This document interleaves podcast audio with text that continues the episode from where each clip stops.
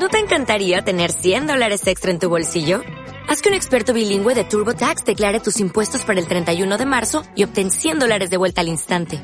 Porque no importa cuáles hayan sido tus logros del año pasado, TurboTax hace que cuenten. Obtén 100 dólares de vuelta y tus impuestos con 100% de precisión. Solo con Intuit TurboTax. Debes declarar para el 31 de marzo. Crédito solo aplicable al costo de la presentación federal con TurboTax Full Service. Oferta sujeta a cambios o cancelación en cualquier momento. ¡Eh! ¿Me oís? ¡Hola! Creo que están fiambres. ¡Eh! Este lleva un maletín o algo. Recordad. Empresario. ¡Suelta, suelta, suelta!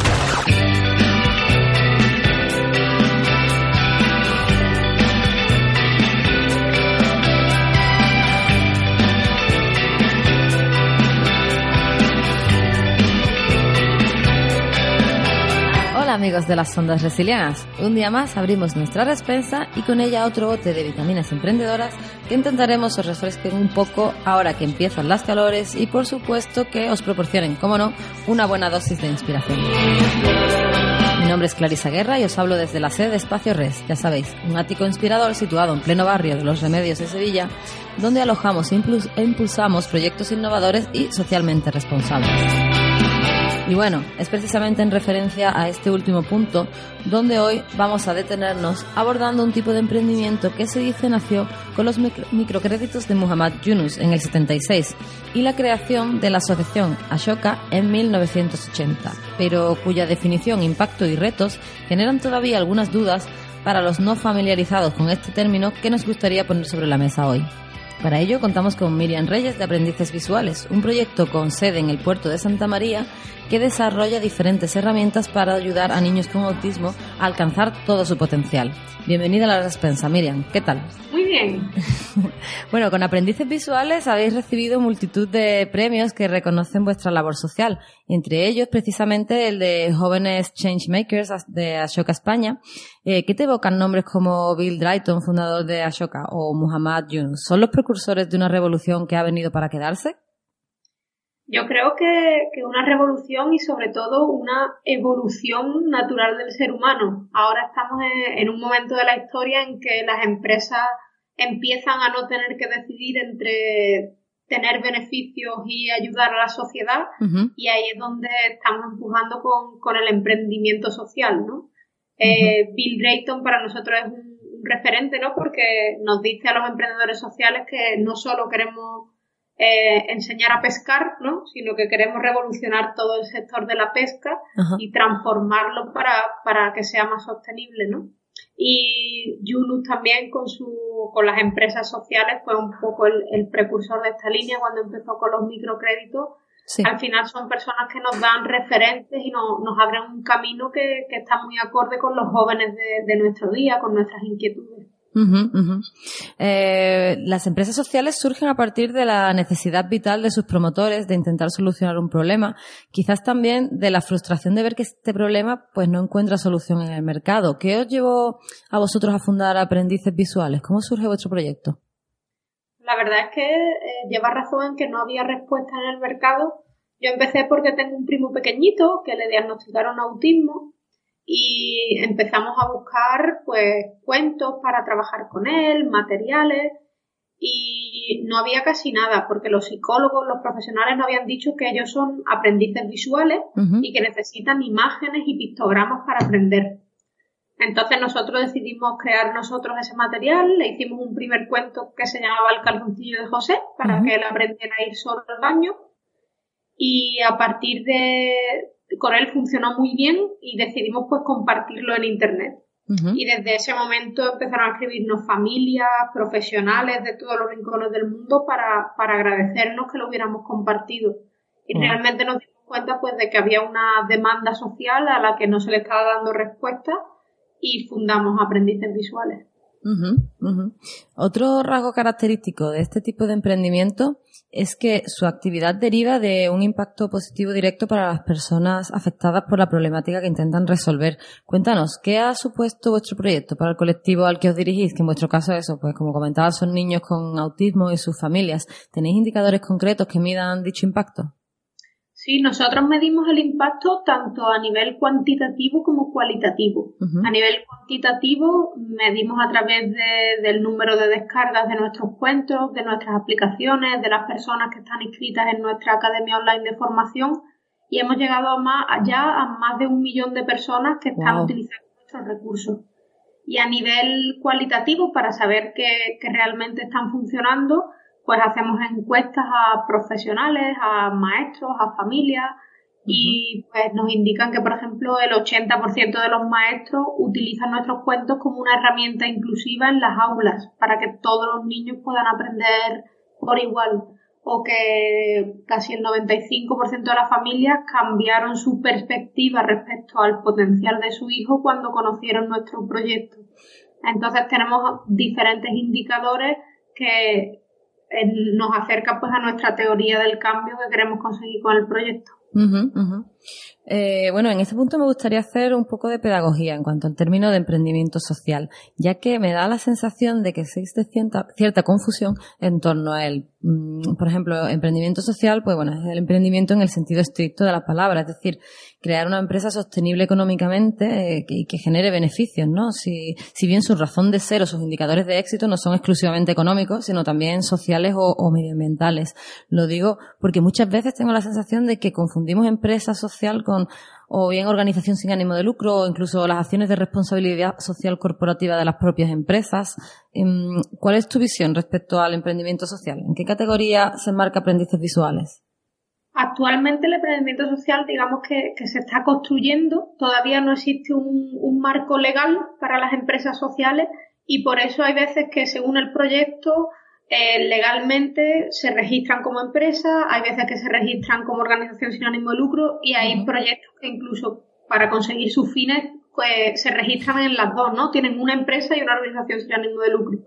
Yo creo que, el vehículo no es tan importante como, como el fin. Emprendimiento social, eh, como bien has dicho, es un emprendimiento eh, em, empresarial, pero a la vez que tiene una medición de impacto que, tienes que ver que lo que está haciendo la sociedad lo está haciendo bien.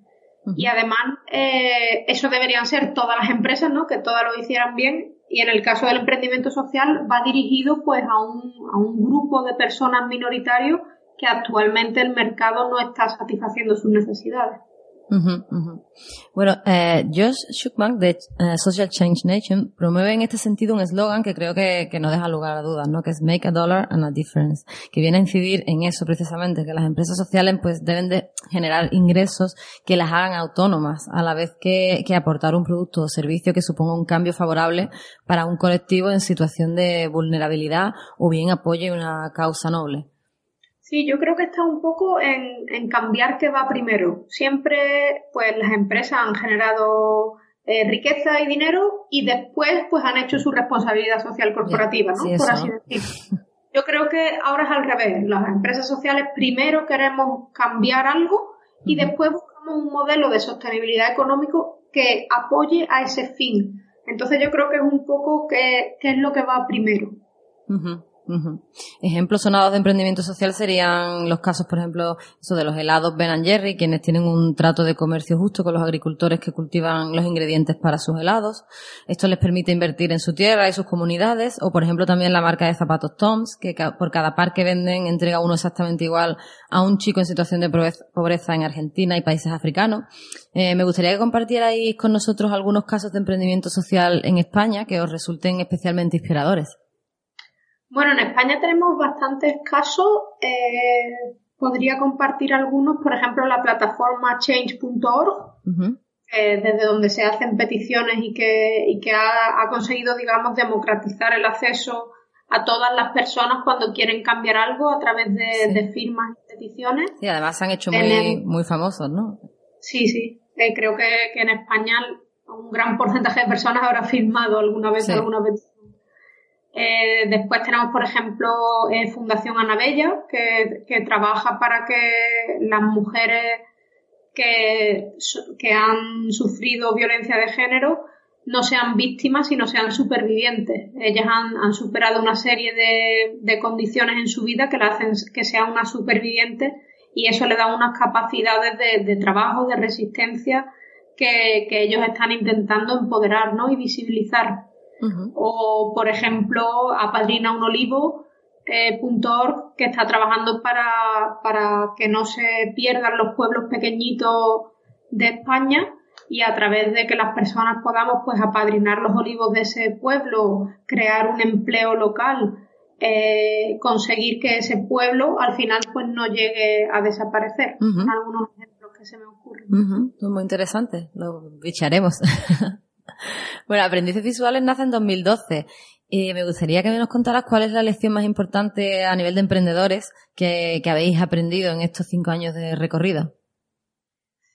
Son muchas, son muchas. Eh, si tuviera que decir una es, es seguir caminando y seguir emprendiendo. Nosotros teníamos muy claro a quién queríamos ayudar, que en este caso eran los niños con autismo, y ha habido momentos altos y bajos en el proyecto, ha habido pues, pues cambios en la estructura, cambios en cómo hacer las cosas, en las ideas, eh, ha habido momentos en que a lo mejor económicamente no conseguíamos que fuera tan sostenible, Hemos encontrado un poco de todos en estos años, pero creo que lo que ha hecho que el proyecto pues al final siga creciendo es que los fundadores nunca hemos parado de, seguir caminando, de seguir eh, avanzando hacia, hacia ese sueño, ¿no? De llegar a los 64 millones de niños con autismo en el mundo. y, y, creo que cuando estás comprometido con una causa, al final es como, como si dices un matrimonio, ¿no? Te comprometes en principio de por vida y, trabajas todo lo que puedes hasta, hasta que llegas a, ese objetivo. Claro, mi siguiente pregunta era un poco en esa dirección, ¿o que hacia dónde se dirige aprendices visuales en el futuro, qué, dificultades os estáis encontrando a corto plazo, cuáles retos tenéis a largo plazo. Ahora eh, nosotros queremos caminar hacia ser una, una fundación especializada en autismo eh, un poco el, a nivel mundial. Queremos ser el UNICEF, pero especializado en autismo.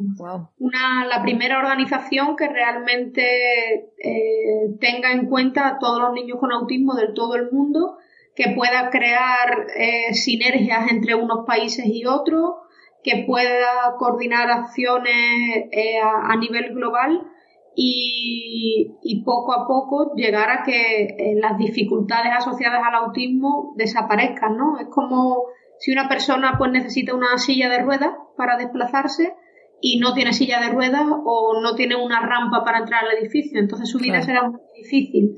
Nosotros en el autismo lo entendemos igual, creemos que necesitamos crear su silla de ruedas eh, para que realmente ellos pues puedan vivir de una forma mucho más autónoma y más incluida dentro de la sociedad y hacia eso iremos avanzando.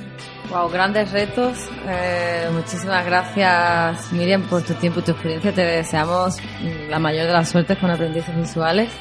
Y, y, bueno, hasta aquí nuestra respuesta por hoy. Como siempre, muchas gracias a Fran Blanco por estar ahí a los mandos técnicos.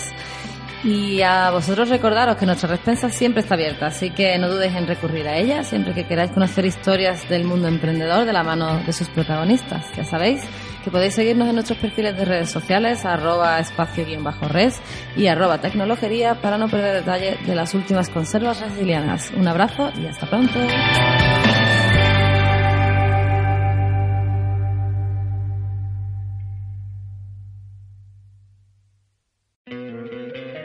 Te encantaría tener 100 dólares extra en tu bolsillo?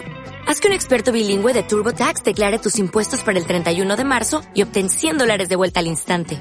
Porque no importa cuáles hayan sido tus logros del año pasado, TurboTax hace que cuenten. Obtén 100 dólares de vuelta y tus impuestos con 100% de precisión. Solo con Intuit TurboTax.